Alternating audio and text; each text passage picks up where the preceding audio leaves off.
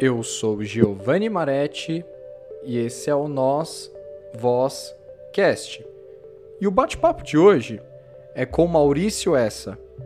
Maurício, só para o pessoal saber, ele é diretor de cinema e dirigiu aí grandes filmes como A Pinéia, A Menina que Matou os Pais e O Menino que Matou os Meus Pais. Né? Fez também aí, dirigiu filmes é, O Carrossel 2, né? O Sumiço de Maria Joaquina, A Garota Invisível e A Felicidade de Margot. Maurício, é uma alegria tê-lo aqui no Nós Vozcast e eu passo a palavra para você. Opa, obrigado, cara. Prazer o convite aí, tô à disposição aí. Eu sou cineasta, né? Formado em cinema, tenho uma carreira aí um pouco extensa já. Comecei trabalhando na publicidade, fui pro videoclipe e agora, por fim, finalmente comecei a trabalhar com cinema, dirigir filmes depois de um bom tempo, né? E como é que foi esse processo aí para você, né? Foi uma realização aí no caso de dirigir esses grandes filmes? Como foi para você ingressar é, no meio da direção aí no, no mundo do está no jogo, né? Que nem dizia o Hector Babenco. Então, na verdade, minha educação começou muito antes, né? Eu sempre fui um cinéfilo, um amante de filmes e tudo mais, assim, desde pequeno. Acabei que eu fui estudar cinema na FAAP e quando eu me formei, o cinema no Brasil passava por um momento muito difícil. É, a Embrafilme, que era o órgão regularizador da época, Ancine da época, dos anos 90 ainda, tinha acabado, né? Então, pouco estava se fazendo em relação ao cinema no Brasil. Pouquíssimos filmes estavam sendo produzidos. Então, eu acabei começando a trabalhar mesmo com publicidade, né?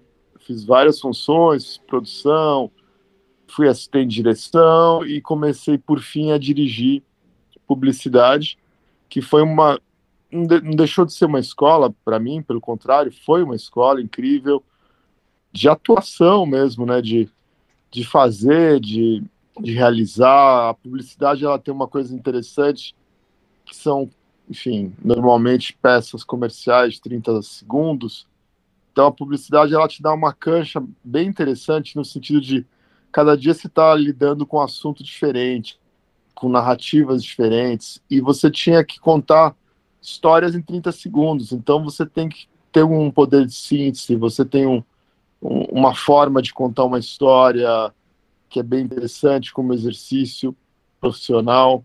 Então muitas vezes uma imagem ela tinha que contar várias coisas, ela tinha que ter vários sentidos, ela tinha que, nesses 30 segundos, uma imagem tinha que contar muitas histórias. Então a publicidade foi muito legal na minha vida profissional. Na sequência, no final, meio, final dos anos 90, a MTV já estava no Brasil e abriu muito espaço para novos diretores dirigirem. Então eu fui um diretor de videoclipes nessa época do auge da MTV no Brasil e dirigi mais de 200 videoclipes muitos deles eu escrevendo roteiro, criando junto com os artistas, os cantores, e também ali foi um exercício de, de narrativa, um exercício de experimentação, exercício de contar a história de maneiras diferentes. Então, o videoclipe para mim foi uma escola, foi, um, foi algo que foi muito importante na minha vida profissional e talvez ter, ter dirigido publicidade depois é, com essa versalidade de temas e assuntos e depois ter dirigido videoclipe, que normalmente eu, eu tinha que me virar, ter ideias criativas toda hora, resolver problemas ou fazer narrativas diferentes, formas de contar diferente uma história, criar conceitos, cada artista tinha um conceito diferente. Foi muito bom para minha vida, além de eu ter uma relação muito forte com a música, né? Então os videoclipes sempre aumentaram essa minha relação com a música. E aí, quando por fim eu, eu tive a oportunidade de começar a trabalhar com cinema, eu trouxe um pouco dessa minha bagagem para o cinema. E maravilhoso saber que eu estou começando a dirigir é, uma linguagem, dirigir audiovisual e aprender um pouco mais esse universo do cinema, que eu ainda estou engatinhando, né? Eu dirigi o Apneia, Carrossel 1, Carrossel 2, Felicidade de Margot, que é um média-metragem, que é um filme de 52 minutos, Depois eu fiz um outro filme que está inédito, que chama O Troco, que vai ser lançado esse ano, provavelmente, uma comédia. Os dois filmes do caso Richthofen, que você citou. Durante a pandemia, eu filmei Garoto Invisível, fiz mais um filme infanto-juvenil, que vai ser lançado em breve, e fiz uma comédia também que se chama Barraco de Família. E estou com alguns novos projetos engatilhados aí para os próximos meses. Então, está sendo muito interessante viver de cinema hoje em dia. E assim, cara, é, eu já vou ser bem sincero, né? Eu defino um bom filme, um bom livro, é quando eu leio o livro e eu nunca mais esqueço. E quando eu assisto o filme, e várias vezes na minha cabeça, volta e meia, assim, aquela cena ela aparece, né, na minha cabeça de novo. Uhum. E isso aconteceu, por exemplo, com o seu filme A Apneia. Cara, eu não sei, eu até gostaria de saber, né, a sua opinião. Eu li muita coisa, muita crítica negativa na internet, né? Eu peguei até uma, uma crítica da Folha de São Paulo, mas não é porque eu convidei você aqui e eu vou ficar rasgando seda aqui, não é isso. É, inclusive, esse era um desejo que eu tinha, né? Quando eu li essa crítica, eu falei, pô, o filme, filme é sensacional, né? Nós temos grandes atrizes lá, nós temos Marisol Sim. Ribeiro, Marjorie Stiano, é, Maiara Fernanda Cândida. Então, assim, é, o elenco sensacional. E, e o que foi mais louco, assim, né? Do bom sentido, que você conseguiu colocar as emoções no máximo nesse filme, né? Levou no máximo. E foi um filme contado da perspectiva da classe média decadente do ponto de vista feminino. Né? Eu, eu gostaria de ver, ouvir a sua opinião aí. É, como é que foi ler essas críticas? Aí, o que, que você acha? Enfim. Cara, o Apneia foi meu primeiro filme, né? Ele foi um filme totalmente. Eu, eu costumo dizer que o Apneia foi uma escola para mim de fazer cinema. Eu aprendi tanto fazendo Apneia, cara. Foi uma batalha para conseguir a grana para o filme. Ele foi um filme muito independente no sentido de que eu acabei fazendo muito do que eu queria mesmo, né? E foi um filme feito com amigos, né? Com velhos parceiros que, que acreditaram nesse, nessa história, nesse sonho, nessa vontade de contar esse filme. Foi um filme de baixo orçamento, um filme com lançamento muito pequeno, mas que depois ele teve umas uma sobrevida muito grande, assim, em vários canais. Ele foi para Telecine, foi para Canal Brasil, ele foi para, enfim, foi, foi para diversos canais. E hoje ele está na Prime Video, né? Então, assim, ele teve um caminho bem interessante, ele, ele teve um, uma distribuição pequena nos cinemas, ele, ele teve críticas ruins, mas, cara, crítica é aquela coisa, né? Cada um tem o seu gosto, assim. Ao mesmo tempo que teve críticas ruins, eu tive pessoas como você que adoraram o filme, que consideram um filme cult, até, eu acho até engraçado essa palavra, mas eu já ouvi gente me falando isso, né? Tem gente que me mandou mensagem falando quanto o filme foi importante, que a pessoa se viu naquilo, naqueles dramas existenciais, né? Então, é, a gente tem que aprender a fazer cinema e entender que cada um pode olhar como quiser, né? É um filme, para mim, que, por ter sido meu primeiro filme, por, por ter sido um processo tão complicado de fazer, para mim foi uma vitória imensa. E ele faz parte do meu crescimento profissional, né? Hoje eu sou o que eu sou por conta do apneia, por, por eu ter feito a apneia da maneira que eu fiz, né? E ter aprendido muito com a apneia. Então é um filme que eu tenho muito carinho e tudo certo. Ganhei prêmio com ele, né? Ganhei prêmio de direção no Festival de Amsterdã. Prêmio de direção, né? Enfim, tá tudo certo. Não, interessante. Não, é, é, essa pergunta aí foi uma realização, né? Quando eu li essa, quando eu li as críticas, me veio isso na cabeça, né? O que, que o diretor tá pensando nisso daí? Enfim, mais interessante. Não, faz parte, faz parte. Crítica faz parte, né? Eu acho que a gente tem que tem que aprender a lidar com tudo, com tudo, com as críticas, com os elogios, com enfim, a gente tem que ter autocrítica também, né? Faz parte de fazer arte, né? Não, perfeito. É, porque também da crítica a gente consegue evoluir também, né? É com... Claro, sem dúvida. E como é que foi, então, assim, escrever depois, né? Você dirigir um, fi um filme para um público juvenil, assim, infanto-juvenil, o caso do Carrossel, A Garota Invisível. Não, o carrossel foi interessante, né? Após a apneia, eu fui convidado por uma amiga que tinha assistido a Piné e ela conversou comigo e falou: Poxa vida, quanto custou esse filme e tal? Eu falei, ela falou: Nossa, em quanto tempo você realizou? Eu falei: Nossa, que rápido. Ela conhecia o meu trabalho, já tinha trabalhado comigo, é, sabia da minha relação com, com os videoclipes e tal. Ela falou: Olha, tem esse projeto, o Carrossel, e eu queria uma, um olhar diferente, uma coisa que não tivesse nada a ver com, com o que é feito no SBT, né? Que, que é um filme, é cinema, é diferente da televisão. A gente queria uma linguagem diferente, queria saber se você topava fazer. Aí eu falei, pô, baita desafio, né? Eu fui educado, quanto criança, a ver filmes infantos juvenis brasileiros, né? Eu, eu, todas as férias da minha, da minha vida infantil, eu assistia um filme dos Trapalhões, né, no cinema. Então, assim, é, a gente vivia naquela época do Carrossel, 2015, uma época que tinham poucos filmes brasileiros ou nenhum infanto-juvenis no cinema, né? Então a molecada assistia Toy Story, assistia Era do Gelo, essas coisas. Então para mim eu pensei, cara, que desafio legal, né? De repente ter uma coisa de formação de audiência, né? Levar a molecada no cinema para ver um filme brasileiro. Então foi esse desafio que me moveu, foi um, um grande barato ter dirigido esse projeto, né? E aí foi um sucesso, Carrossel, levou mais de 2 milhões e meio de pessoas no cinema, e aí foi uma, foi uma coisa que puxou para a gente fazer o Carrossel 2, que também foi um super sucesso, então foi muito prazeroso para mim. E é engraçado, depois eu fiz, enfim, o Garoto Invisível, mais um outro filme infanto-juvenil durante a pandemia.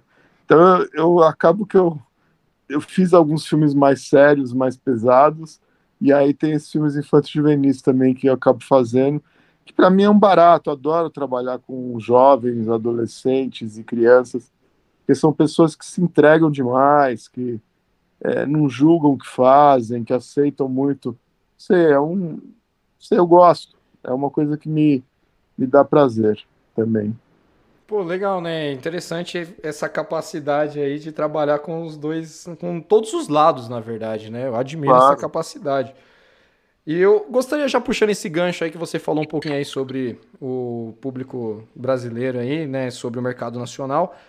Como é que você está vendo, então, ultimamente a aceitação é, da galera sobre os filmes nacionais? Porque eu, particularmente, eu gosto muito, eu acho que eu conheço filme nacional quase todas as letras do alfabeto. Uhum. e e assim, o que, o que você está vendo aí, o que você espera aí do mercado nacional aí? Olha, a gente está vivendo, Giovanni, um momento muito interessante, assim, já há alguns anos que vários filmes brasileiros têm sido premiados em festivais internacionais de relevância, como Cannes, Berlim. Então, assim, a gente está produzindo coisas artísticas, coisas interessantes, coisas até com olhares universais, né? E, e também tem tem vários filmes que estão indo bem, que estão. Enfim, a gente está uma, uma nova geração de filmes muito legais sendo feitos no Brasil. E agora o streaming, né, que está chegando de uma maneira cada vez mais forte, né, produzindo séries cada vez melhores, as séries brasileiras, que eu acho que faz parte do processo, né? É você produzir muito para ir melhorando. Eu acho que a gente está vivendo um momento atual de formação de roteiristas, né? Então tem salas de roteiro e, e, e vários roteiristas novos trabalhando e, e, crescendo nessa nova linguagem que é a série, que é uma coisa muito nova para o Brasil ainda, né? Diferente dos Estados Unidos, que tem séries há muitas décadas, a gente está começando. A gente tem um, muito um caminho longo para trilhar e coisas muito legais têm sido feitas, né? Mesma coisa no cinema, eu acho que a gente está produzindo cada vez melhor coisas de qualidade e, e eu, acho que o Brasil pegou um espaço muito grande que antigamente os argentinos estavam nadando de braçada, né? A gente só falava do, do cinema argentino, e agora a gente está falando muito do por aí do cinema brasileiro, que eu acho que tem talentos incríveis, né? Concordo. Maurício, eu sei que você bebeu aí da mesma fonte, né, que eu, né? Você é leitor do Ulisses Campbell. Né, nós nos conhecemos, pelo menos assim, de vista. Eu cumprimentei você uhum. lá na fila do, do lançamento do Elisa Matsunaga, a mulher que escortejou o marido. E uhum. acredito que durante a produção do, do filme aí da Suzane, né, que foi inspirado na, na, história da Suzane, a menina que matou os pais, e o seu outro filme, O Menino que Matou os Meus Pais, eu acredito que você fez é, a leitura aí do Ulisses. Eu gostaria de saber como é que foi. Não, eu li o livro do Ulisses depois dos filmes, depois que eu filmei os filmes. Ele tinha lançado depois que eu, tinha filmado, né? Então, na verdade, eu conheci o Ulisses antes dele lançar os, o livro dele. A gente conversou algumas vezes sobre o assunto, mas assim, os filmes eles não foram baseados em livro nenhum. Os filmes foram é, totalmente em cima do processo criminal, do, dos autos do processo, do julgamento. Então ele não teve nada a ver com livro nenhum, né? Ah, perfeito. Não, então é que foi um julgamento aí que eu fiz. Não, e aí a pergunta, a próxima pergunta seria essa mesmo, né? Qual foi, como foi esse processo de imersão aí durante a leitura aí desse, desse processo? Como é que foi esse trabalho, assim, vivenciar esse processo desse trabalho? Olha, fazer true crime não é fácil. Você tem várias é, implicações jurídicas e também coisas que você que você tem que pensar muito, moderar o que você quer contar, de que forma você quer contar. Então, a gente sabia muito sobre essa história, sobre o que as pessoas pensavam sobre essa história, mas uma coisa sempre foi muito clara, né? Eles eram réus confessos que já tinham sido julgados e condenados. Então, a última coisa que, que a gente queria fazer era, de alguma forma, tentar mostrar algo diferente do, do que o que aconteceu, né? Então, a nossa Bíblia foram os autos do processo, foi o julgamento, e, e no momento que, que os nossos roteiristas se debruçaram no, no julgamento, no, escutaram enfim, como foi o julgamento, a Helena Casoy e o Rafael Montes tiveram a sacada que naquele julgamento cada um contou uma história diferente. E aí, por aí, saiu a inspiração do, desse projeto. Esse projeto você disse que alcançou aquilo que você esperava? Foi exato, chegou lá assim nesse sentido, na sua opinião? Olha, cara, esse projeto é um projeto que eu tenho essa vontade de realizar esse, esse filme já há muitos anos, né? Muitos anos antes da, da concretização. Então foi foi um processo difícil, demorado e realizar da maneira que a gente fez, com tanto respeito à história, ao processo, às pessoas envolvidas, foi uma coisa que a gente teve que conversar muito com os atores, com a equipe e criar um set de filmagem harmonioso, com muito respeito. Cara, as coisas deram muito certo até a pandemia vir, a gente não conseguir lançar o filme no cinema, mas acabou que os filmes foram lançados do jeito que foi, na Prime Video, e alcançou muita gente, é, as pessoas discutiram. Acho que foi importante, porque sempre foi meu intuito, ao fazer projetos como esse, a conseguir entender, a discutir um pouco a mente humana, a coisas que não devem ser repetidas, né? Questionar e, e as pessoas discutirem e tentarem entender que coisas como essa não devem ser repetidas, né? Eu agradeço aí a sua presença, a sua participação aqui no nosso Vozcast. Tem mais alguma coisa que você gostaria de falar é, para o pessoal aí que está começando na área do cinema ou algum recado aí especial aí pro, para o público do nosso Vozcast? Então, Giovanni, eu que agradeço o convite. Cara, eu acho assim, fazer cinema não é fácil, mas talvez a coisa mais importante é a gente fazer o que a gente gosta, o que a gente tem paixão. E fazer cinema, para mim, é, é, um gesto de, de entrega, de paixão. E talvez hoje, por um lado, seja muito mais fácil do que era quando eu comecei. No sentido que hoje os meios são muito mais acessíveis do que eram na época que eu comecei. Então, hoje, com o celular, você consegue fazer um, um exercício, um, um pequeno filme, e botar no YouTube e tentar alcançar as pessoas não estou dizendo que é mais fácil virar cineasta hoje. Estou dizendo sim que hoje o acesso é mais fácil. Eu acho que as referências são muito maiores, estão muito mais disponíveis para as pessoas, acessível. Então, assim, eu acho que a coisa mais importante é você que está se iniciando na, na carreira, nesse novo ofício, é achar a sua cara, a sua linguagem, é, a sua referência, o que te move, o que te, te faz sentido, né? Porque fazer cinema não é fácil, é, tem que ter muita luta, muita entrega, mas é apaixonante, né? Bom, eu só agradeço e fica o convite aqui para que você volte para falar sobre outros projetos, aquilo que está em andamento aí, quando sair, grandes trabalhos aí. Enfim, Maurício, eu agradeço toda a sua contribuição aí para o cinema nacional. Obrigado. Obrigado eu, cara. Estou à disposição aí. Vamos falar muito em breve.